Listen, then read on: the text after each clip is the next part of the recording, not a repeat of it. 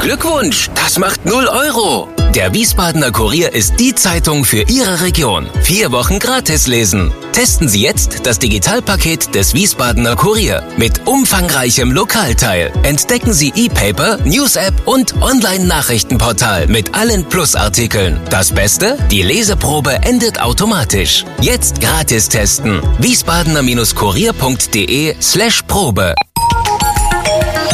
Wir sind VRM. Schröder trifft. Warum machen Sie, was Sie machen? Stefan Schröder, VRM-Chefredakteur, trifft in diesem Interview-Podcast spannende Gesprächspartner, die einen besonderen Lebenslauf, etwas Besonderes geschafft oder geschaffen haben.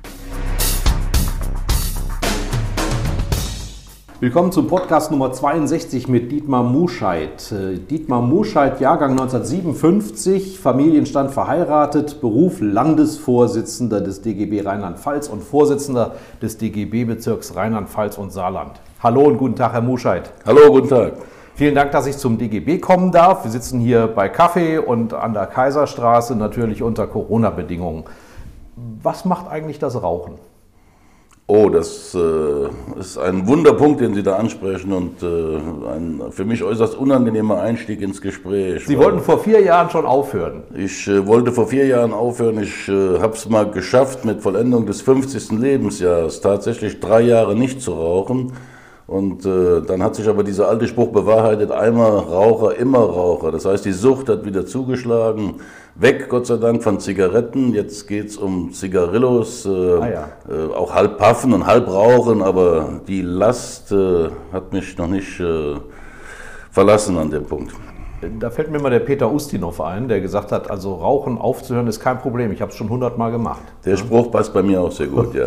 aber ähm, Raucher haben ja ein Privileg, die treffen sich in den Pausen zu einer verschwiegenen Gemeinschaft und von ihnen sagt man, sie seien also virtuos in der Handhabung von Pausen. Sprich, wenn Verhandlungen festgefahren sind, Sie sind ja nicht mehr in Tarifkommissionen, das ist ja lange her, aber es gibt ja auch in Ihrem Metier immer noch solche Diskussionen, wo man vielleicht mal eben sagt, komm, wir gehen mal eben vor die Tür und rauchen eine.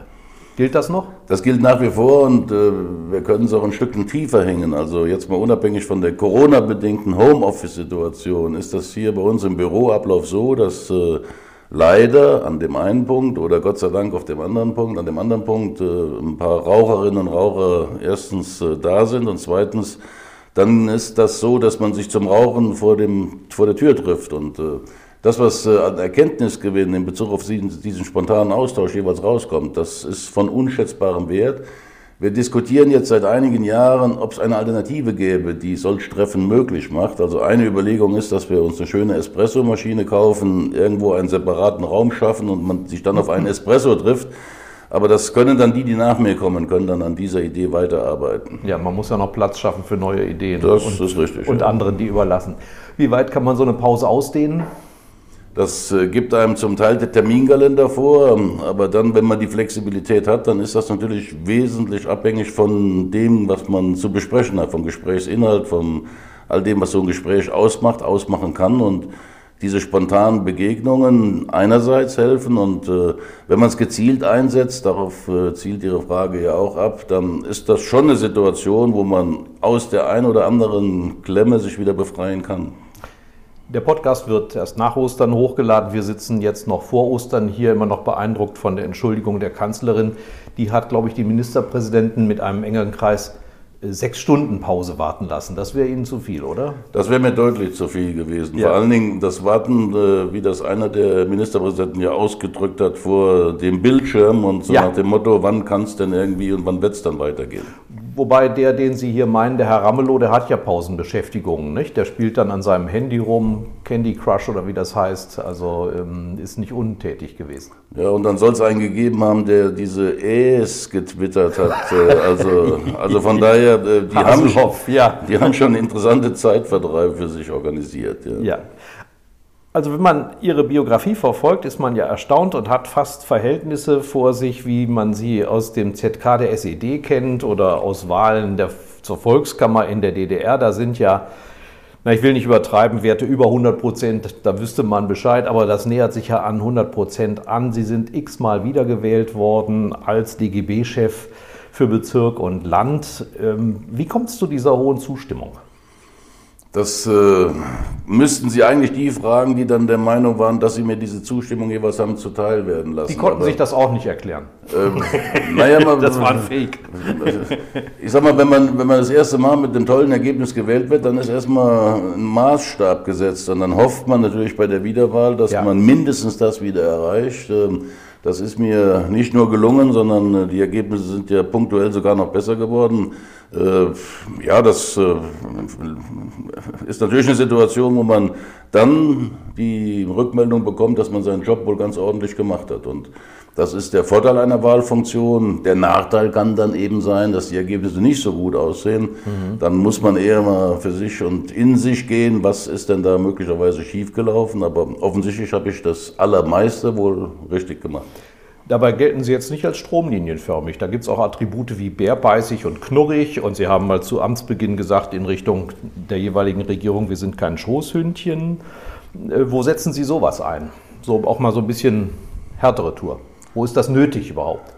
Also äh, manchmal ist das natürlich äh, Taktik, weil dann, wenn man der Meinung ist, dass es helfen können könnte, dann setzt man das ein. Aber das ist ein Stück weit mein Naturell und äh, ich glaube, das, was die Menschen mir abnehmen, ist, dass man den Kerl halt ganzheitlich betrachten muss. Da gehört das einfach mit dazu. Mal geplant eingesetzt, mal auch sehr spontan und wenn dann unter dem Strich sowas wie Authentizität das Ergebnis dessen ist, was andere ja. wahrnehmen, dann ist das so und offensichtlich hat es mir nicht geschadet.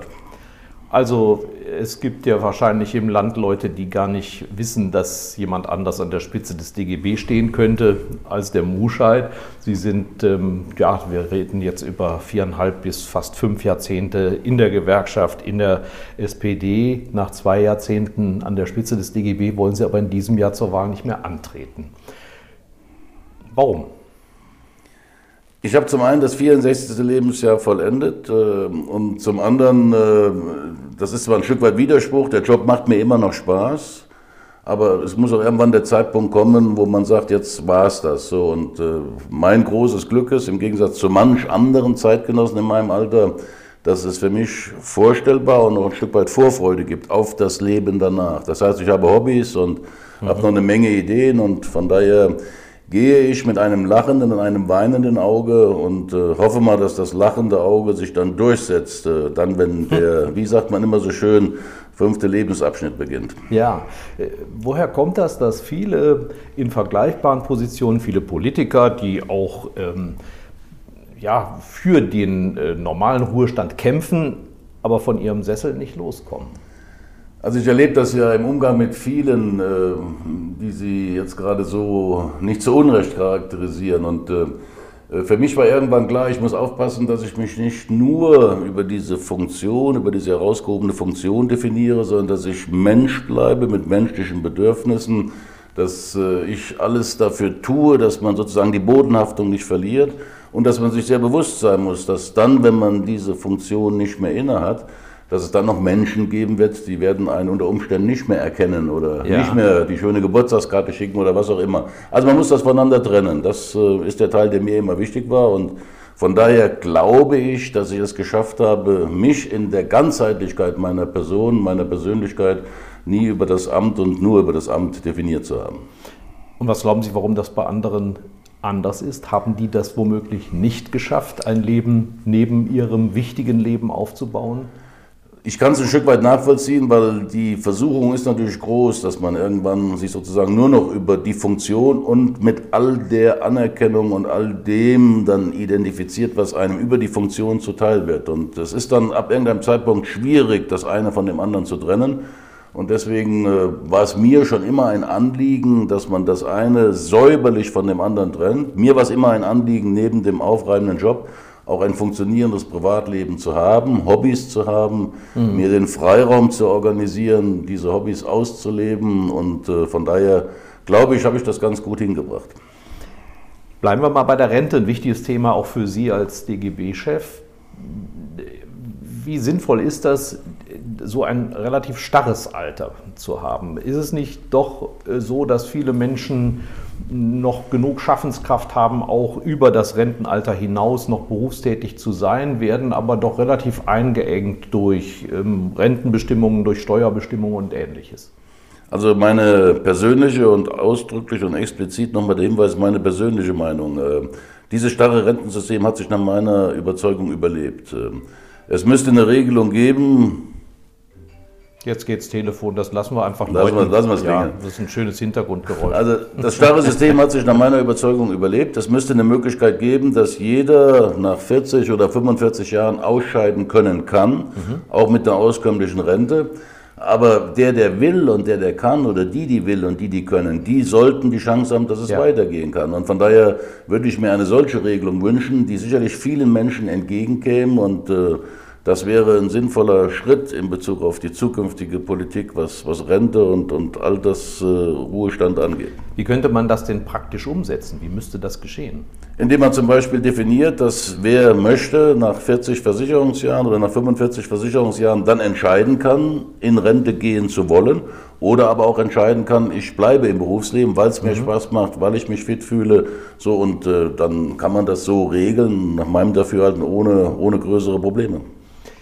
Das sollte man ja trennen von dem Umstand, dass manche gezwungen sind, weiterzuarbeiten in irgendeiner Form, weil die Rente nicht reicht. Sie haben oft darauf aufmerksam gemacht, wie gefährlich der Umstand der Altersarmut ist. Helfen Sie mir, jeder Sechste ist davon bedroht, heißt es. Was bedeutet, bedeutet eigentlich bedroht von Armut? Weil das ist ja ein Begriff, der in der Politik auch oft missbraucht wird. Wenn ich bedroht bin von etwas, dann habe ich es noch nicht, dann kann es eintreten. Also die Diskussion läuft an, in den meisten Debatten läuft die falsch rum, weil äh, Altersarmut ist das Ergebnis von Erwerbsarmut. Das heißt, mhm. wir müssen früher ansetzen. Wir müssen ansetzen da, dass Menschen, die Vollzeit arbeiten, erstens auskömmlich verdienen, um ihren Lebensunterhalt äh, eben finanzieren zu können und gleichzeitig auch das erreichen können, was ihnen dann anschließend nach 40 oder 45 Jahren zusteht, nämlich eine auskömmliche Rente. Das ist die Ursache für die Altersarmut, die Sie ansprechen. Und von daher muss man an der Ursache anknüpfen. Und äh, das ist eine Herausforderung, vor der steht diese Gesellschaft insgesamt, weil immer mehr Menschen als Ergebnis von eben zu geringen Einkünften während ihres Arbeitslebens in Zukunft damit konfrontiert werden, dass ihre Rente nicht zum Leben ausreicht. Und das darf nicht das Ziel eines Staates sein, der für sich in Anspruch nimmt, der ist Sozialstaat. Es gibt ja nun ähm nicht eine Kommission, viele Kommissionen. Zuletzt hat auch wieder eine getagt. Der Aspekt dieses ähm, dritten Arms oder der dritten Säule spielt eine große Rolle, dass man womöglich sogar über Aktien- oder Börsengeschäfte absichert. Das kann natürlich jemand, der 1500 Euro brutto verdient, selber nicht in die Hand nehmen. Wie stehen Sie denn dazu, dass die öffentlichen Hände, dass der Staat vielleicht so wie in Norwegen mit einem privaten Fonds unterwegs ist und so auch für den Rentenbezieher Werte schafft. Also nennen wir das Kind erstmal beim Namen. Private Vorsorge, uns allen bekannt unter der Begrifflichkeit Riester-Rente, ist gescheitert. Also ja. das, was Anspruch derjenigen war, die dieses damals auf den Weg gebracht haben, war ja, dass Vorsorge, private Vorsorge möglich ist. Der erste Gedenkfehler dabei war, dass wir über diejenigen reden, die jeden Cent im Monat zum Leben brauchen. Das heißt, die können überhaupt nicht privat ja. vorsorgen. Der zweite Punkt ist, dass das ganze Konstrukt äh, natürlich ein lukratives Geschäftsmodell ist für Versicherungen, aber letztendlich all das, was Staat da an Unterstützung leistet, an Zuschüssen leistet, damit hätte man die gesetzliche Rentenversicherung stärken können oder mindestens ein Modell organisieren können, das unter dem Dach der gesetzlichen Rentenversicherung dafür sorgt, dass das Rentenniveau ein Stück weit ansteigt. Das wäre sinnvoller gewesen. Die Entscheidung äh, anderer Staaten, ihre Altersversorgungssysteme auf Aktienbasis eben zu organisieren, da haben wir in den letzten Jahren ja oft genug erlebt, dass das ein dauerndes Auf und Ab ist. Das ist nicht die Verlässlichkeit, die man den Menschen mhm. eben bieten muss. Von daher halte ich, wie gesagt, nichts davon, sondern ja. die gesetzliche Rentenversicherung hat sich bewährt. Da hätte man noch was draufpacken können und muss auch noch was draufpacken. Mhm. Kommen wir mal zum lexikalischen Teil des Gesprächs. DGB, Deutscher Gewerkschaftsbund. Sie sind ein Dachverband. Sie, Sie, haben also nicht eigene Mitglieder, sondern Sie sind der Dachverband für acht Teilgewerkschaften. Dazu gehört die EG Metall als, als größter Verband, aber auch die ÖTV, beziehungsweise heute Verdi, aus der Sie hervorgegangen sind. Was heißt das, Dachverband zu sein? Also erstmal ist es wichtig, äh, wenn man eine Funktion in diesem Dachverband, wie Sie es zu Recht äh, formulieren, wenn man eine solche Funktion anstrebt und übernimmt, ähm, dass man sozusagen aus einer Gewerkschaft heraus erstens mal Gewerkschaftsarbeit grundsätzlich kennenlernt. Das äh, war mir vergönnt und das hat mir auch sehr viel Spaß gemacht. Sie sind eingetreten, wann? 73, 74 bin schon? Mit Beginn meines Berufslebens Gewerkschaftsmitglied geworden und seit 1980 ja hauptamtlicher Gewerkschaftssekretär und von daher das Geschäft von der Pika auf gelernt und das ist aus meiner Sicht die entscheidendste Voraussetzung dafür, dass man, weil man weiß, wie die Gewerkschaften funktionieren, dass man dann diese Funktion im Dachverband übernehmen kann. Dachverband bedeutet, äh, dass es darum geht, eben all die Interessen zu moderieren, all die Interessen zu transportieren, die übergreifend für alle Gewerkschaften zu artikulieren sind. Und äh, deswegen muss man wissen, wie Gewerkschaften funktionieren, was das eigentliche Geschäft von Gewerkschaft ist. Und dann heißt äh, die acht Mitglieder, denn die haben wir ja, die acht Mitglieder dann sozusagen immer auf den Punkt zu bringen, der dann äh, mindestens der Kompromiss ist, den man versuchen muss anzustreben und um den es dann letztendlich geht in vielen Fragen.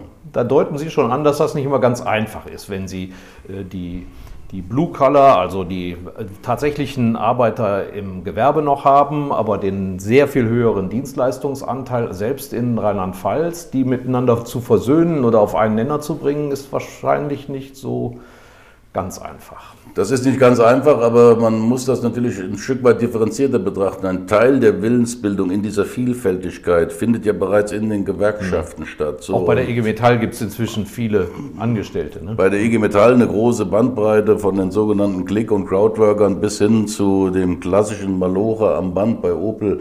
Also von daher ist das ja ein Stück weit schon die Vorbereitung dafür, dass man sich einem Kompromiss annähert, dass man versucht, den gemeinsamen Nenner zu finden.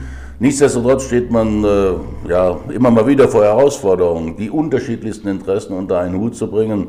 Da gibt es äh, schon ein paar Beispiele, da ist das mühsam hm. und da gelingt es auch nicht immer.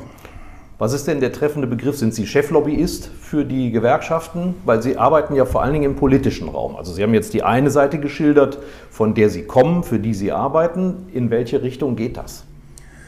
Cheflobbyist, äh, Moderator, scherzhaft hat mal ein guter Bekannter von mir, als ich ihm versucht habe zu erklären, was mein Job ist, hat er gesagt, das hört sich doch fast so an, als wenn du sowas wie ein Bundespräsident wärst. Ja, so, so nach dem Motto, es ist eine Funktion, es ist ein Amt, aus dem man was machen kann, ja. ohne dass man eigentliche Macht hat, Durchgriffsmacht, Gestaltungsmacht und äh, also von daher äh, geht es natürlich darum, einerseits Lobbyarbeit zu betreiben, aber auf der Basis, dass man, und das hat Michael Sommer mal schön gesagt, dass man immer wieder daran gemessen wird, dass man den Laden insgesamt zusammenhält, zusammenhalten kann. Ja. Und der Laden, das sind die acht Gewerkschaften mit oftmals unterschiedlichen und manchmal sehr unterschiedlichen Interessen. Der, der Druck, den Sie ausüben können, entsteht daraus, dass die hinter Ihnen einig sind und dass Sie eben für viele sprechen und dann eben auch diese Interessen wahrnehmen können. Das genau ist der Punkt. Wenn man als DGB-Vertreter auftreten kann, in dem Wissen, dass das, was man an Position vertritt, dass das von den acht hinter dir geteilt wird, dass das sozusagen die gemeinsame Position ist, dann ist das Agieren natürlich deutlich leichter, als wenn man sich auf der Basis bewegt, dass man sich sicher sein kann, dass nur ein Teil derer, um die es geht, das mittragen, was man nach vorne postuliert und fordert. In den Krisen, die wir erlebt haben, ich zähle die Corona-Krise bewusst jetzt noch nicht mit, hat man immer gesagt, ja klar, in der Krise leiden auch die Gewerkschaften, verlieren Mitglieder. Jetzt ist es ja einige Jahre nach der Finanzkrise recht gut gegangen wirtschaftlich und dennoch haben Sie, glaube ich, zu Beginn der Krise letztes Jahr vermelden müssen, es sind erstmals weniger als 400.000 Mitglieder zusammengenommen für den Bezirk, den Sie vertreten. Wodurch kommt das? Das sind unterschiedliche Entwicklungen, uh, unabhängig davon, dass das natürlich kein Anlass uh, ist, uh, mit dem man oder wissend um diese Konstellation, dass man sich zufrieden zurücklädt. Also das ist zum Teil erklärlich durch Strukturwandel, den wir in manchen Branchen haben. Wenn ich mir den saarländischen Teil meines Bezirks angucke, da ist äh, Kohle mal eine richtige Nummer gewesen äh, mit all dem, was in Bezug auf die Anzahl und Qualität der Arbeitsplätze da geboten war. Äh, wenn ich mir die Stahlindustrie angucke, dann gibt es eben da auch äh, einschneidende Veränderungen oder gab es. Und es gibt natürlich Entwicklungen in vielen Bereichen, die uns mit großer Sorge erfüllen. Also Dienstleistungsbereiche, die sich fernab von all dem entwickeln, was wir unter Vertretung und unter Arbeitnehmerrechten uns vorstellen, was es uns natürlich auch schwierig macht, solche Menschen zu erreichen. Also ja. von daher gibt es unterschiedliche Ursachen. Nichtsdestotrotz, das muss alles und darf alles nicht bedeuten, dass wir versuchen, das nur durch externe Einflüsse zu erklären. Gewerkschaften müssen sich auch stets und ständig der Frage stellen, sind wir attraktiv genug für die, für die wir eintreten wollen? Und äh, was ist deren Erwartung an uns? Und von daher ist das auch ein ständiger Lernprozess und eine ständige Herausforderung. Gewerkschaften, ähnlich wie die Sozialdemokratie, entstammen der Arbeiterbewegung. Die Ursprünge sind Mitte des 19. Jahrhunderts äh, in der Organisation, also steinalt auf der einen Seite eine Wahnsinnstradition, auf die Sie zurückschauen können, auf der anderen Seite auch eine Belastung, wie Sie es ja gerade im Grunde angedeutet haben, weil man auch manchmal noch Strukturen mitschleppt, die man heute nicht gebrauchen kann. Was von damals hat für Sie immer noch Bedeutung? Dieser, dieser Grundgedanke, der dazu geführt hat, dass sich Gewerkschaften gegründet haben, nämlich dass äh, das solidarische Handeln eben im Mittelpunkt stehen muss, dass Solidarität nicht nur ein Wert ist, sondern dass man aus Solidarität oder in Solidarität doch viel mehr erreichen kann. Das heißt, diesem zum Teil ja vorherrschenden gesellschaftlichen Trend entgegenzutreten, der sich eher in eine Richtung entwickelt, dass jeder nur an sich denkt, jeder nur für sich agiert. Mhm. Von daher war, ist und bleibt Solidarität ein Wert und die Chance, dass man wirklich Einfluss nehmen kann und was verändern kann in dieser Gesellschaft. Das bringt mich zu der Auswahl, die ich Ihnen vorlegen möchte. Äh, welche Parole, welcher Spruch sagt Ihnen für heute noch etwas? Ich habe insgesamt vier ausgewählt. Proletarier aller Länder vereinigt euch. Alle Räder stehen still, wenn dein starker Arm es will. Die Philosophen haben die Welt nur verschieden interpretiert. Es kommt darauf an, sie zu verändern. Und der letzte. Wer immer tut, was er schon kann, bleibt immer das, was er schon ist. Und die passen alle vier. also ich, der Vollständigkeit halber, Sie werden es wissen, die Proletarier stammen von Marx und Engels Manifest des Bundes der Kommunisten. Alle Räder stehen still aus einem Arbeiterlied von Georg Herweg. Und der Philosophenspruch ist wieder von Marx. Und der letzte, wissen Sie es, nee. der immer tut, war Henry Ford. Ah. Der war immer für einen Spruch gut. Ne? Okay, ja für mich die Überleitung, was hat sich aus der Zeit damals aus Ihrer Sicht überlebt? Wo mussten oder müssen sich heute die Gewerkschaften auch dem Druck der Zeit öffnen und verändern?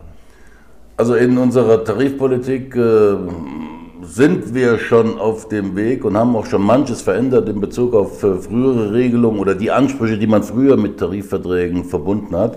Ähm, da gibt es viele Öffnungsmöglichkeiten, da gibt es viele Möglichkeiten, das Ganze so zu gestalten, dass Tarifverträge Rahmen definieren und dass innerhalb dieser Rahmen ein Maß an betrieblicher Flexibilität möglich ist, das eben auf unterschiedliche Gegebenheiten noch Rücksicht nehmen kann. Das ist äh, in Bezug auf unser Kerngeschäft eine der Herausforderungen, die wir zum Teil gemeistert haben in vielen Tarifbereichen. In anderen Tarifbereichen geht es eben noch darum, solch Tarifrahmen so zu gestalten, dass es nach wie vor darum eben geht, Gestaltungskraft, aber ein Stück weit auch eben äh, reduziert bzw. individualisiert auf das, was in Betrieben an besonderen Herausforderungen da ist. Das Zweite ist ähm, all das, was wir in Bezug auf Aktivitäten, Aktionen an Zielen erreichen wollen.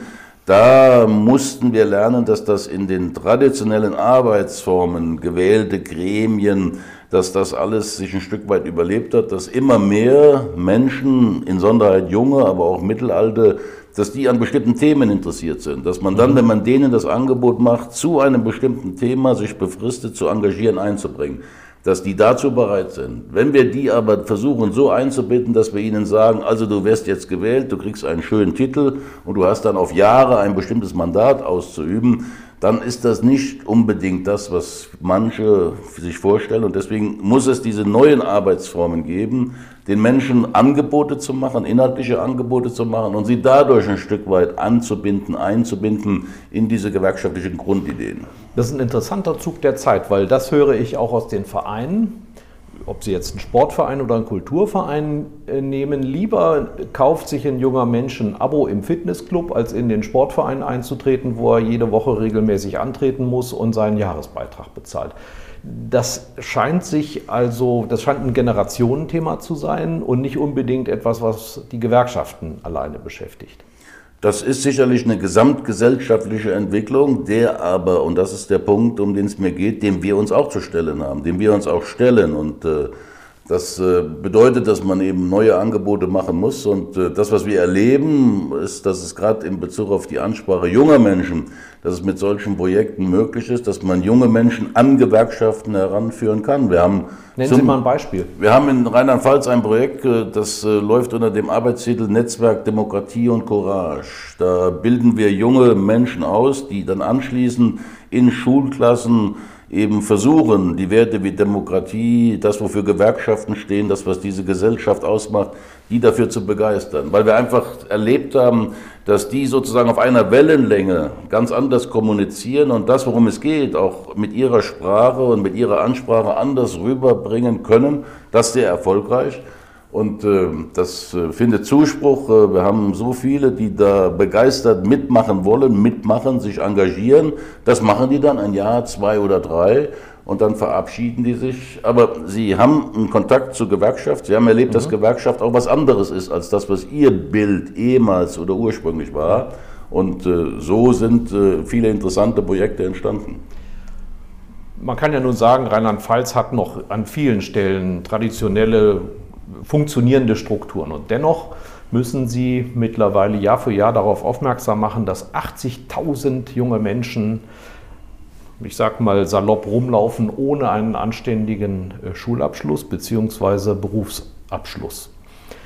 Ist das ein Trend der Zeit, der zunimmt? Ist das ein Sockel, mit dem wir leben müssen? Und was sagt das über unsere Art der Schul- und Ausbildung aus? Also erstmal muss, darf, will und werde ich Sie korrigieren. Bei den 80.000 ist der überwiegende Teil nicht ohne Schulabschluss, aber ohne die Chance geblieben, eine Berufsausbildung zu machen. Und das ist natürlich für die gesellschaftliche Entwicklung Sprengstoff, der einem schlaflose Nächte eigentlich bereiten müsste. Weil wenn man die jungen Menschen nicht am Übergang Schule zur Berufsausbildung eben von Schule in eine Berufsausbildung reinbekommt, dann suchen die sich Alternativen, dann fangen die an zu jobben und dann werden sie die wahrscheinlich, je älter sie werden, nicht mehr dazu bekommen, dass sie sich in ein Ausbildungsverhältnis begeben. Das ist schlecht für die jungen Menschen und es ist genauso schlecht für die Wirtschaft, denn die Wirtschaft giert nach Fachkräften. Mhm. Die brauchen wir in Zukunft mehr denn je und wir verzichten hier auf Zehntausende junger Menschen. Das ist eine riesen Herausforderung, vor der wir stehen und das ist ein schlechtes Schicksal für die betroffenen jungen Menschen, aber auch eine schlechte Perspektive für die Unternehmen. Die Gewerkschaften haben ja nun schon einiges erlebt und durchlitten. Die Industrialisierung, die Elektrifizierung, wir haben die Mobilisierung, wir haben jetzt nach der Automatisierung noch eine Steigerung mit der Digitalisierung. Es gibt ja viele Pessimisten, die sagen, das kostet uns Millionen von Arbeitsplätzen. Andere sagen, Moment mal, das kann uns ja auch helfen, zum Beispiel auch Prozesse zu automatisieren, zu ähm, individualisieren, die auch unangenehm sind. Auf welcher Seite der, dieser Parteien stehen Sie? Also erstmal grundsätzlich auf der Seite derer, die sagen, es gibt in der Wirtschaft, in der Industrie, in Technik, gibt es Entwicklungen, da darf es nicht darum gehen, dass man versucht, diese aufzuhalten, sondern da muss man versuchen, sie zu gestalten. Ja. Dann muss man über die Rahmenbedingungen streiten, muss die Rahmenbedingungen schaffen. Die größte Herausforderung, vor der wir in Rheinland-Pfalz stehen, ist der Transformationsprozess in der Automobilzuliefererindustrie. Mhm. Wir haben eine mittelständisch geprägte Zuliefererindustrie, die gerade im Bereich Verbrennertechnik jahrzehntelang erfolgreich und gut gearbeitet hat dem man jetzt helfen muss, die Transformation eben zu bewältigen und dem man helfen muss, dass sie neue Geschäftsmodelle entwickeln können. Dann muss man die Beschäftigten qualifizieren. Das heißt, da ist eine riesen Herausforderung, die aber für uns immer unter der Überschrift angegangen wird, das gilt es nicht aufzuhalten oder zu verhindern, sondern unser Anspruch muss sein, das so zu gestalten, dass man die Menschen mitnimmt, dass die Menschen eine Perspektive haben, die Unternehmen auch, denn das eine bedingt das andere. Wird man da durch dafür sorgen, dass die Digitalisierung kein Jobkiller ist? Sie wird in vielen Bereichen Jobkiller sein, aber sie gibt uns auch Chancen in vielen neuen Bereichen und von daher muss man diesen Wandel, diesen Switch, den muss man hinbekommen. Das gilt für die Unternehmen, das gilt für die Menschen und das ist eine große Herausforderung, vor der wir stehen, gerade in der Gewissheit, dass Rheinland-Pfalz ja ein sehr bedeutendes Industrieland ist in Bezug auf seine Exportquote. Das ist vielen ja nicht so bewusst und von daher ist die Herausforderung für uns äh, eine riesengroße, die es gilt zu meistern. Fast prophetisch war ja Ihre Bemerkung, Homeoffice kann einem ja helfen, gerade Frauen, äh, die in Teilzeit arbeiten und vielleicht noch auch Männer, die andere Tätigkeiten zu Hause mit verrichten wollen. Und jetzt haben wir gezwungenes Homeoffice. Wir haben gerade darüber gesprochen, dass wir beide auch davon betroffen sind und dass das mal gut ist, mal schlecht. Ähm, wie sehen Sie jetzt das Homeoffice, wo wir ja praktisch zurückgeworfen sind auf eine Situation, die mancher Retraditionalisierung der Rolle der Frau beispielsweise nennt? Das ist äh, nochmal ein besonderes Problem, das Sie da ansprechen. Äh, auf der Basis von immer noch tradierten Geschlechts Geschlechterverständnisses ist natürlich Homeoffice äh, für viele Frauen gerade eine Falle. Äh, von daher ist das aus meiner Sicht ein Themenbereich bei dem Gesamtkomplex Homeoffice, der viel zu wenig im Fokus steht. Also sozusagen den, den Job und die Hausarbeit äh, zu Hause unter einen Hut zu bringen, das ist äh, ein Aspekt, den man damit beachten muss. Grundsätzlich um einen Blick nach vorn.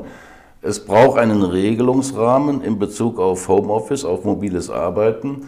Und es braucht das eine und das andere. Ja. Das ist etwas, was wir hier in unserem Betrieb, in unserer Organisation schon seit Jahren praktizieren. Das heißt, wenn jemand für sich sagt, ich habe jetzt ein ganz spezielles Thema, da brauche ich drei Stunden oder einen ganzen Tag oder zwei Tage meine Ruhe, dann ist das hier seit Jahren gang und gäbe, dass diejenigen, die das artikulieren, dass, die das, dass das möglich gemacht wird. Die haben die technische Ausstattung, das wird dann auch offen kommuniziert, aber das ist halt dann in Bezug auf bestimmte Projekte für bestimmte Zeiträume ein begründetes Vorgehen, das aber nicht dazu führen darf, und das ist die Diskussion, die im Moment ja stattfindet, dass man sozusagen große Bereiche von Verwaltung, von Unternehmen dauerhaft aus dem sozialen, betrieblichen Leben rausnimmt und ins Homeoffice im wahrsten Sinne des Wortes verbannt. Also da muss man den vernünftigen Ausgleich schaffen und man muss sich darüber im Klaren sein, dass es viele Menschen gibt, für die bedeutet Homeoffice mit dem Laptop am Küchentisch zu sitzen. Ja. Mhm. Da reden wir natürlich auch über all das, was ansonsten Standard sein sollte, was auch fürs Homeoffice gelten muss. Das fängt vom Bürostuhl an bis zu dem Raum, wo man seine Ruhe hat. Das ist für viele undenkbar, das ist für viele nicht organisierbar. Von daher richtig, dass man es regelt, aber trotzdem die Realitäten nicht ausblenden, dass selbst bei vernünftigen Regelungen für viele Homeoffice eher Belastung ist, jenseits aller sozialen Verstrickungen und Verwicklungen, die aus meiner Sicht mit zu bedenken sind. Deshalb wird Ihnen ein Personalchef nie mit dem Begriff Homeoffice kommen, sondern er wird es immer mobiles Arbeiten nennen, weil er genau weiß, da sind bestimmte Dinge mit verbunden, wo der Muscheid sagt, Achtung, dann kommen wir aber auch mal nach Hause und gucken, ob der Bürostuhl richtig sitzt. Also wenn, ich in meinem Büro Besuch vom Betriebsingenieur bekomme, der sagt, das ist aber nach TÜV oder äh, DIN-Norm nicht in Ordnung, denkt man dann nicht spontan auch an die Diskussion jetzt, weniger Bürokratie und mehr Pragmatismus? Also das eine tun, ohne das andere zu lassen. Und äh, ich bin ein großer Anhänger davon, dass es Regeln geben muss, dass wir auch Bürokratie brauchen, aber dass es immer darum geht, das richtige Maß, also Maß und Mitte zu finden. Und wir erleben ja im Moment äh, bei der größten Herausforderung, vor der diese Gesellschaft steht, dass wir es offensichtlich mit der Bürokratisierung übertreiben. Und äh, das ist eine, eine, eine, Herausforderung, vor der man insgesamt immer steht. Es ist gut und richtig, den Anspruch zu formulieren, dass es Dinge, die geregelt werden müssen, dass man versucht, die zu regeln. Aber immer wieder, man muss den Punkt treffen, wo es wirklich praktikabel ist, wo es alle Aspekte berücksichtigt, um die es geht. Und äh, da schießen manche übers Ziel hinaus. Da müssen wir auch gerade mit Blick auf die Zukunft und zukünftige Entwicklungen ein Stück weit genauer hinsehen. Wie gefährlich ist das aus Ihrer Sicht für die Gewerkschaften? Man kann ja auch von einer Vereinzelung sprechen. Die Solidarität lässt vielleicht auch nach, wenn die Mitarbeiter alle irgendwo fernab sitzen, sich in der Pause, in der Raucherpause, in der Butterbrotpause gar nicht mehr treffen, sondern nur noch per MS Teams oder Zoom verabreden können? Also in der direkten Betroffenheit ist das natürlich etwas, was uns nicht gefällt, aber ich will den großen Bogen spannen ja. und will darauf hinweisen, was das für Menschen bedeutet.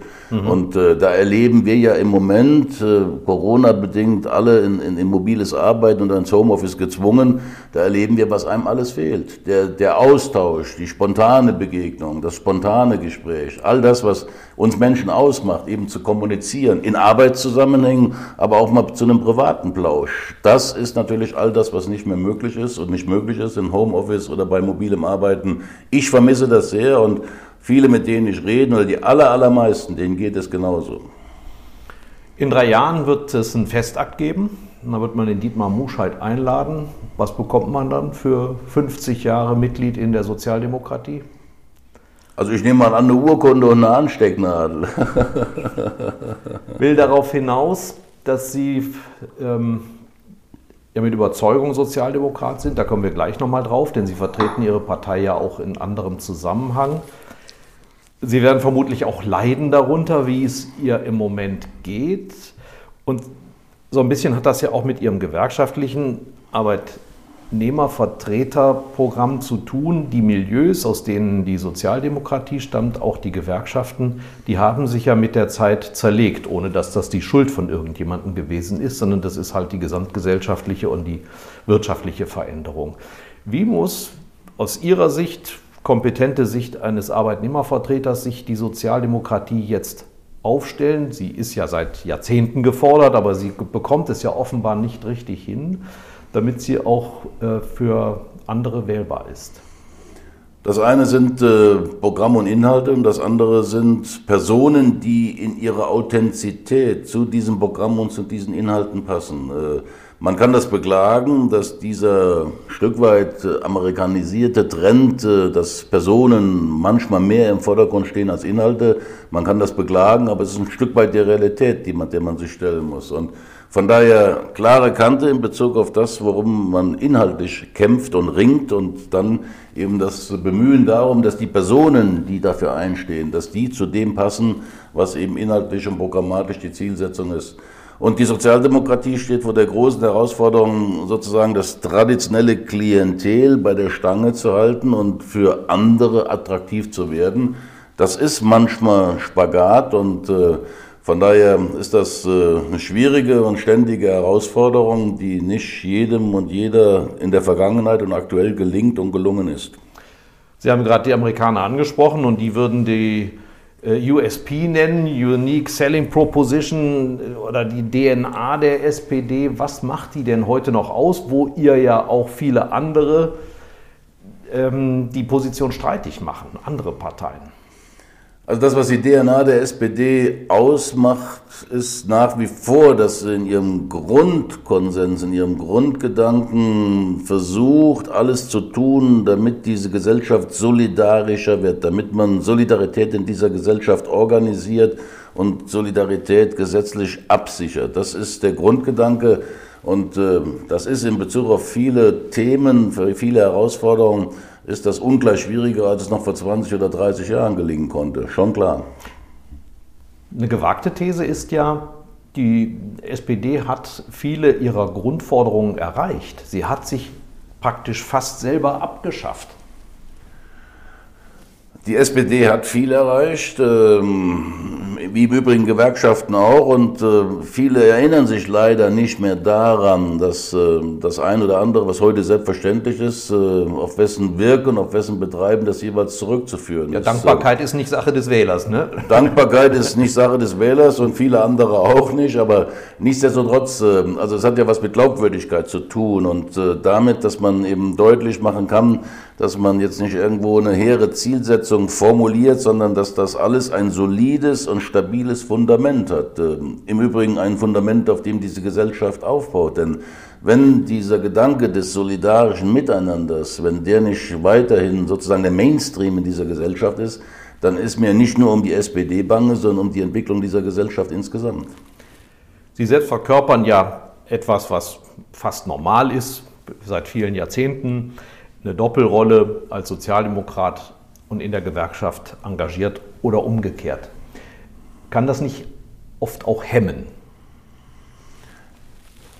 Das hemmt manchmal, das hilft manchmal und man tut gerade in so einer Funktion, wie ich sie als Hauptjob begleite, dann tut man gut daran, immer mal wieder das eine von dem anderen zu trennen. ja, als Bundespräsident, wie Sie sich gerade benannt haben, müssten das, Sie ja Ihr Parteibuch sogar abgeben. Äh, das ist dann äh, ja die Konsequenz dessen, der diesen Vergleich irgendwann mal angestellt hat. Äh, ich habe dem ja nicht zugestimmt, also ich definiere ja. meine Rolle ein Stück weit anders. Also ich sage immer, ich bin in erster Linie Gewerkschaftssekretär und dann bin ich Sozialdemokrat. Und von daher ist es auch kein Problem für mich, Sozialdemokratinnen und Sozialdemokraten Dinge vorzuhalten, die aus meiner Sicht nicht so laufen, wie sie nach unserer Überzeugung in Bezug mhm. auf unsere Vorstellung laufen sollen sollten. Deswegen bin ich in der Partei kritisch, konstruktiv engagiert und äh, die Rolle habe ich dann die letzten Jahre und Jahrzehnte versucht auszufüllen ich hoffe und glaube, es ist mir ganz gut gelungen. Nicht Sie in Person, aber die Gewerkschaft selbst hat ja auch immer wieder, vielleicht auch deswegen, Probleme ähm, mit ähm, populistischen Strömungen gehabt. Das ging los eigentlich ja auf dem linken Flügel mit der WASG und Klaus Ernst steht dafür, der Porsche-Fahrer, das kann ich mir nicht verkneifen. Auf der einen Seite, aber die AfD hat auch Anhänger in der Gewerkschaftsbewegung. Hängt das damit zusammen, dass äh, der DGB oder das ob man will oder nicht, ganz viele im DGB mit der SPD gleichgesetzt werden, obwohl sie auch CDU-Mitglieder haben? Das wird für einen Teil sicherlich ein Erklärungsmuster sein, aber äh, ich sehe ein ganz anderes Erklärungsmuster noch darin, dass äh, für viele Gewerkschaft eben, na, ich sage mal, sowas wie eine bessere Rechtsschutzversicherung ist. Das heißt, ja. äh, es geht nicht mit einer politischen Grundhaltung und der Übereinstimmung in der politischen Grundhaltung einher. Und von daher müssen wir auch diesen Teil bedienen derer, die sagen, was habt ihr mir zu bieten, was bringt ihr an Dienstleistungen. Wir können nicht nur noch darauf setzen, dass sozusagen alle, die, die zu uns kommen, dass die als Überzeugungstäter sich zu allem bekennen, was Gewerkschaften und Gewerkschaftsideale ausmacht, sondern wir müssen auch funktionieren im Sinne von, was erwarten die Menschen und was können wir da liefern und leisten. Und wenn es dann darum geht, dass dies ein Stück weit als Entwicklung zu konstatieren ist, dann darf es eben nicht verwundern, dass eben auch die politische Orientierung dann so ausfällt, wie sie es gerade beschrieben hat, auch mit Blick auf die Extreme, was mir natürlich Sorgen bereitet, aber das ist ja dann ein gesellschaftlicher Trend, wo dann auch wieder gilt, nicht nur Gewerkschaften äh, sind diesem gesellschaftlichen Trend unterworfen weiß gar nicht, wie Sie das handhaben, aber ich nehme mal ein ganz anderes Beispiel. Peter Fischer, der Präsident von Eintracht Frankfurt, hat gesagt, AfD-Mitglieder haben bei uns nichts zu suchen. Wenn wir welche haben, fliegen sie raus, andere kommen nicht rein. Wie handhabt das der DGB? Also in Bezug auf all das, was Sie von meinen Verlautbarungen nachlesen können, äh, bin ich da in der Eindeutigkeit sehr bei Peter Fischer. Äh, das passt für mich nicht zusammen. Das sage ich auch bei jeder Gelegenheit, wo es denn sein muss. Das habe ich auch im Landtagswahlkampf bei vielen Veranstaltungen auch über die neuen sozialen Medien transportiert und äh, bin entsprechend kommentiert worden. Aber für mich ist das so und ich stehe dazu. Das passt nicht zusammen. Bei der Linken ist es aber nicht so. Das sehen Sie differenziert. Das sehe ich differenzierter bis auf den Teil der Linken, der sich auch all dem verschließt, was sozusagen politisch, geopolitisch Zwangsläufigkeiten sind, die manche in der Linken in Frage stellen. Was Und meinen Sie damit? Also wenn man NATO-Mitgliedschaft? Wenn man zum Beispiel die NATO-Mitgliedschaft äh, für überflüssig und äh, für, für nicht mehr notwendig hält, dann verkennt man ein paar grundsätzliche Zusammenhänge in Bezug auf das Weltgeschehen. Äh, also da gibt es bei den Linken auch ein paar, da bin ich weit, weit weg von dem, was die so als Forderung in ihren Köpfen haben, zum Teil auch postulieren. Wir kommen zu einer Rubrik, die sich nennt Auf ein Wort. Der Gesprächspartner ist gefordert, sechs Fragen zu beantworten, möglichst kurz, vielleicht sogar in einem Wort. Alle Gesprächspartner bekommen übrigens dieselben Fragen gestellt. Sind Sie bereit? Ja. Vor was haben Sie am meisten Angst? Vor Krankheit. Was ist Ihnen eine Sünde wert? Ah, Rauchen ist schon keine Sünde mehr für Sie. Also, also jede, jede gute Flasche Wein ist mir eine Sünde wert. Jeder Mensch ist eitel. Woran erkennt man das bei Dietmar Muscheid? Woran erkennt man das bei Dietmar Muscheid? Er bekennt sich dazu, dass er hier und da auch eitel ist, ja. Welcher Mensch ist Ihr Vorbild? Das ist der, der hinter Ihnen hängt, Willy Brandt. Er hat übrigens auf dem Bild auch eine Zigarette, muss man für die, die hier nicht dabei sein können, aber mit so einer Spitze dran. Das ist, glaube ich, auch gesundheitsfördernd. Was hätten Sie beruflich gerne auch machen wollen stattdessen? Also in, als in ganz, ganz jungen Jahren habe ich mal davon geträumt, Busfahrer zu werden äh, als Kind. Äh, für mich war das dann so, naja, also fahren, so ein großes Gefährt zu bewegen, habe das natürlich verbunden mit Urlaubsreisen und, und, und. Ähm, und in der Phase, wo es wirklich darum ging, sich zu entscheiden, da war ich äh, sehr, sehr orientierungslos. Deswegen war ich ja mal kurze Zeit äh, in der Finanzverwaltung des Landes Rheinland-Pfalz. Äh, dauerhaft wäre das für mich nichts geworden. Mein großes Glück war, dass ich äh, den Weg zu Gewerkschaften gefunden habe. Ihr größter Wunsch fürs Alter? Gesund alt werden. Vielen Dank. Den Menschen haben wir eingangs erwähnt. Den Menschen Muscheid äh, er raucht gerne. Flasche Wein haben wir auch erwähnt. Äh, Sie gelten auch als Genießer. Äh, woran erkennt man das? Daran, dass äh, der Weinkeller zwar einerseits immer gut gefüllt ist, ähm, aber es kommt äh, neben dem guten Glas Wein auch noch die Leidenschaft fürs Kochen mit hinzu. Gott sei Dank eine Leidenschaft, die ich mit meiner Frau teile. Und von daher ist das äh, ein schönes Hobby und äh, das Ganze kriegt dann dadurch noch die Krönung, dass man dann sich auch immer mal wieder gönnt, in einem guten Restaurant sich bedienen zu lassen, sich Anregungen mitzunehmen aber eben dann all das zu genießen, was zu einem guten Essen zu Hause, aber auch in einem schönen Restaurant dazugehört. Wie bekommen Sie in der Küche die Arbeitsteilung hin? Die ist eigentlich ganz einfach äh, in Bezug auf die Anforderungen, die eher feinmotorische Qualitäten erfordern, äh, wie äh, Knoblauchschälen und Knoblauchschnippeln. Das sind die Arbeiten, die macht meine Frau und alles das, was ein bisschen mehr in die Richtung Grobmotorik geht, also beim Gulasch das Fleisch schneiden, das ist dann mein Job. Mhm. Verbindet der Genuss eigentlich über Parteien oder Parteiungen hinweg? Können ja. Sie mit solchen Menschen und ist das ein ein Motor, der einen dann auch in andere Gefilde treibt? Also ich äh, bin froh und glücklich, dass ich im Freundeskreis Menschen habe, die sind weit weg von dem, was ich beruflich tue, bis hin zu selbstständigen Unternehmerinnen, Unternehmern und äh, das, was da einen dann verbindet, ist zum einen, dass man akzeptiert, dass es unterschiedliche Interessen, unterschiedliche Zielsetzungen gibt und äh, das Zweite ist eben dann, dass man eben als Mensch auch äh, in der Lage sein muss, jenseits all dessen, was nicht inhaltlich und in Bezug auf Berufserfahrung und berufliches Tun zusammenpasst, dass ein gutes Essen und eine gepflegte Unterhaltung zu vielen, vielen anderen Themen eben das Leben dann ein Stück weit lebenswerter noch macht. In einem Arbeiter- und Bauernstadt wären Sie ja das Ideal. Sie vertreten die Arbeiter und leben auf einem Bauernhof. Wie kam es dazu? Der Bauernhof, das war ein Kindheitstraum und der Bauernhof oder diesen Kindheitstraum realisieren zu können, das äh, ist dann dem Umstand geschuldet, dass ich meine jetzige Ehefrau erstens äh, kennen, zweitens lieben gelernt habe, drittens wir dann den Bund der Ehe eingegangen sind und äh, das Glück hatten, dass auf dem Dorf, von dem sie kam, ein solcher Bauernhof eben uns angeboten wurde und von daher ist der Kindheitstraum oder dieser Jugendtraum in Erfüllung gegangen.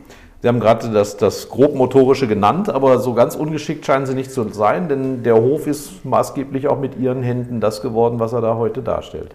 Also man kann mehr, als man sich zutraut. Und das gilt eben auch für Tätigkeiten wie Mauern verputzen, Fliesen legen. Und äh, von daher macht mir das erstens Spaß, zweitens war und ist und bleibt es ein guter Ausgleich. Und, und das ist keine Schwarzarbeit, wenn Sie das selber machen. Das ist bei dem Roten sowieso keine Schwarzarbeit. Und dann bleibt doch immer noch die Zufriedenheit, wenn man mal wieder irgendwas geschaffen hat mit den eigenen Händen, selbst wenn es nicht so ganz passt und akkurat ist, aber es überwiegt dann die Zufriedenheit Zufriedenheit, weil man es halt selbst gemacht hat, weil es das eigene Wirken und Werk war. Dann verzeiht man sich auch schon mal was. Dann ist man großzügiger, ja. Sie sind seit vielen Jahren im Gemeinderat auch engagiert, ähm, natürlich für die SPD.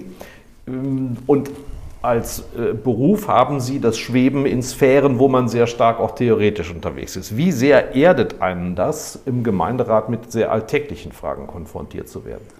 Genau das ist die Motivation, warum ich mich da engagiere. Zum einen, äh, wenn man ein politischer Mensch ist und ein Mensch ist, der auch bereit ist, sich in dieser Gesellschaft zu engagieren, dann kommt das eine zum anderen. Dann heißt es auch, irgendwann hättest du nicht Lust, äh, kommunalpolitisch dich ein bisschen zu betätigen. So, das eine ist die Grundüberzeugung, das andere ist genau der Aspekt, den Sie ansprechen. Da geht es um das richtige Leben, da geht es um die Alltagssorgen, da geht es um Themen, wo ich ansonsten in meinem Berufsleben nichts mit zu tun habe. Und das ist gut, dass man sozusagen auch diese Facetten immer wieder gespiegelt bekommt, sich um diese Themen kümmern muss. Und von daher will ich das nicht missen, bei aller Belastung, die das hier und da zeitlich mal ist. Aber es ist äh, eine Chance, das Gesamtbild immer wieder abzurunden und die Bodenhaftung nicht zu verlieren. Gerade Rheinland-Pfalz ist nicht frei davon, äh, Land-Stadt-Flucht. Man, man könnte sagen, Corona stoppt das vielleicht jetzt, aber wir haben gerade auch über Homeoffice gesprochen. Ähm, ist das nicht auch für Sie eine sehr belastende Situation? Ich lese, in Ihrer Gemeinde fehlte der Arzt, dann musste der ersetzt werden. Wie kann sich die Gemeinde da einbringen? Spendieren wir dem jetzt die Praxis? Wir haben eine Einkaufsstelle eingerichtet, damit die Leute um die Ecke wieder einkaufen können. Hält der Bus äh, äh rechtzeitig? Wie komme ich zum Arzt in der Stadt? WLAN ist nicht richtig in Ordnung. Ähm, das sind ja all diese Dinge, die einen in einem Dorf beschäftigen. Wie alarmierend ist die Situation ähm, an dem Beispiel? Alle, die in Politik oder in Gesellschaft tätig sind, legen immer wieder Wert darauf, wie wichtig das ist, dass es dass diese ländliche Struktur gibt, dass es funktionierende Strukturen außerhalb der Ballungszentren, außerhalb der Städte gibt. Und meine große Sorge ist, ähm, das ist in den letzten Jahren Realität, dass man die Handlungsfähigkeit dieser sozusagen Keimzellen des demokratischen und gesellschaftlichen Lebens, dass man die ein Stück weit aus den Augen verloren hat, dass man denen nicht mehr den Wert zumisst, den sie grundsätzlich haben. Das hat sehr viel mit Geld zu tun, das hat aber auch was damit zu tun, was steht für Politik im Fokus. Und äh, es muss einfach das Ziel sein, dass die Attraktivität all dessen, was die ländliche Struktur ausmacht, an den Punkten, die Sie aufgezählt haben, dass das mehr in den Mittelpunkt des politischen Handelns gerückt werden muss, gerade in so einem Land wie Rheinland-Pfalz. Belastend ist natürlich auch der politische Prozess, der da abläuft. Keimzelle ist ja Ihr Begriff. Wie, wie lästig ist das, stundenlang sich über Punkte in so einem Gemeinderat zu streiten? Das ist manchmal lästig, weil man schon an der einen oder anderen Stelle das Gefühl hat, also das hätte nach fünf Minuten erledigt sein können. Aber auch da gilt wieder, dass es ein Stück weit dazu beiträgt, dass man die Bodenhaftung nicht verliert. Menschen haben unterschiedlichst Interessen und unterschiedliche Schwerpunkte und engagieren sich dann eben in dieser Unterschiedlichkeit. Und deswegen muss ich mich, und das will ich gerne einräumen, an der einen oder anderen Stelle bei dem einen oder anderen Thema ab und an mal zurücknehmen und einfach akzeptieren, dass mhm. andere anderes in den Mittelpunkt rücken.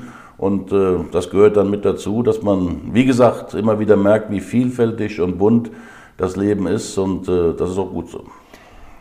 Sie sind ja mit diesem Engagement keine Ausnahme, aber es wird ja immer häufiger kritisiert, dass Politiker gerade die äh, übergeordnet Arbeiten Maß und Mitte verloren haben. Wäre es nicht gut, wenn die mal ein Praktikum in der Gemeindeverwaltung machten? Also ich kann alle nur raten, dass sie sozusagen dort anfangen, wo das Leben wirklich konkret ist mhm. und äh, wo die Herausforderungen auch täglich konkret sind, wo es dann bei allen Schwierigkeiten und bei allem, was nicht gelingt, aber trotzdem auch immer wieder um Themen geht, wo man selbst was bewegen und selbst was in Gang setzen kann.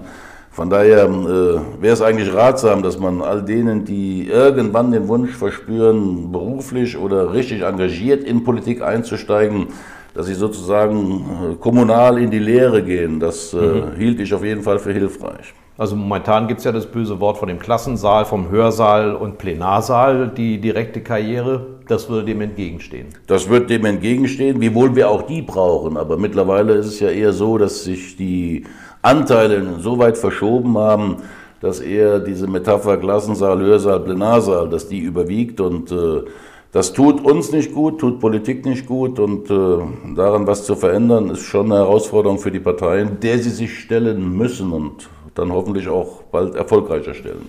Die Zusammensetzung der Parlamente lädt ja zu der Definition ein, wir haben es mit Berufspolitikern zu tun, die nur noch Funktionäre sind. Auf der anderen Seite haben wir jetzt einige Skandale von Leuten, die sehr nah an Unternehmen dran sind oder per Beratervertrag verdienen. Wie kommt man aus dieser Kalamität raus, aus diesem Gegensatz?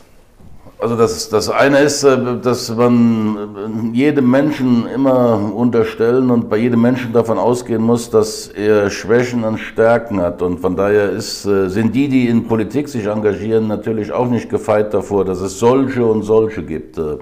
Also ich habe immer so mein Problem damit, wenn man den sehr hehren Maßstab an alle die anlegt, die in Politik aktiv sind. Auch das ist Spiegelbild unserer Gesellschaft. Mhm. da gibt es einen, die einen, die den Hals nicht vollkriegen. Äh, da gibt es die anderen, die als Überzeugungstäter eben anders agieren. Äh, die Grundvoraussetzung aus meiner Sicht ist erstens, dass man Politikerinnen und Politiker für den Job, den sie machen, dass man die ordentlich bezahlen muss. Ja dass die Neiddebatte aufhören muss, so nach dem Motto, die verdienen doch richtig gut. Die verdienen gut, aber das, was die leisten müssen und die zeitliche Beanspruchung, das muss man immer ins Verhältnis setzen.